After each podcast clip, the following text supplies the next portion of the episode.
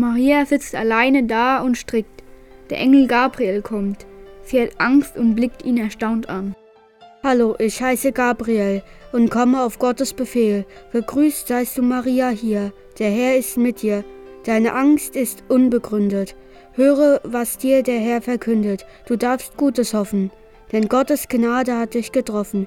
Schöne Grüße vom himmlischen Thron. Du bekommst bald einen Sohn. Jeder Mensch wird ihn einmal kennen, und du sollst ihn Jesus nennen.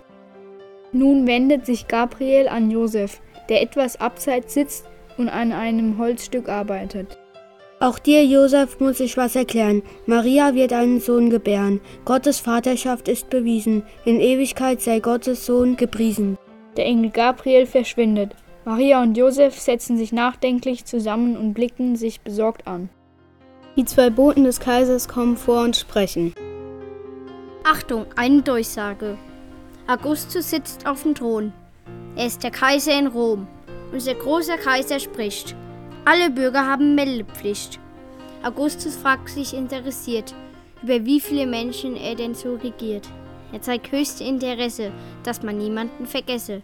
Darum ist es Volkszählung überall. Josef, vor dieser Reise wird mir immer banger, denn ich bin hochschwanger.